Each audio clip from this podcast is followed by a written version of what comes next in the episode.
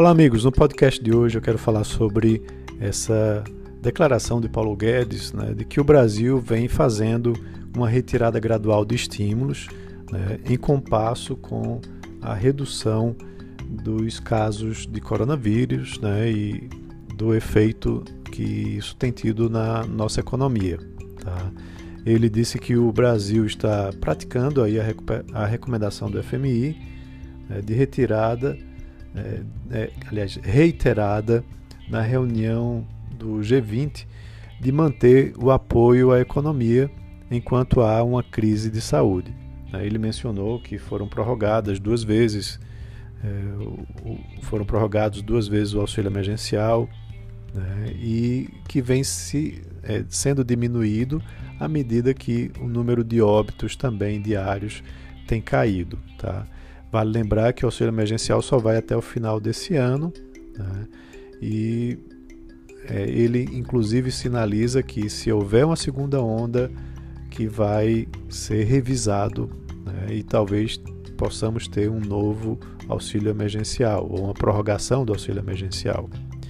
Ele diz em sua avaliação que a atuação econômica do, é, do Brasil na pandemia tem sido bem sucedida, né, reduzindo os impactos da crise sanitária é, na economia né, e promovendo aí uma recuperação da atividade né, que tem sido mais intensa do que na maioria dos países, como é de fato a gente tem visto isso.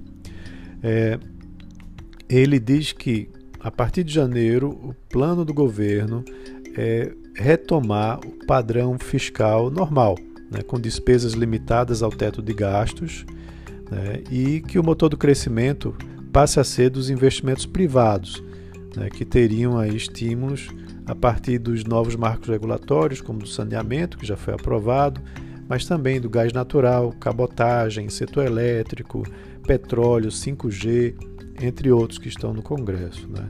Então a ideia é aprovar esses novos marcos regulatórios para transformar essa recuperação cíclica, que hoje está baseada em consumo, né, para uma retomada de crescimento autossustentável baseada em investimentos.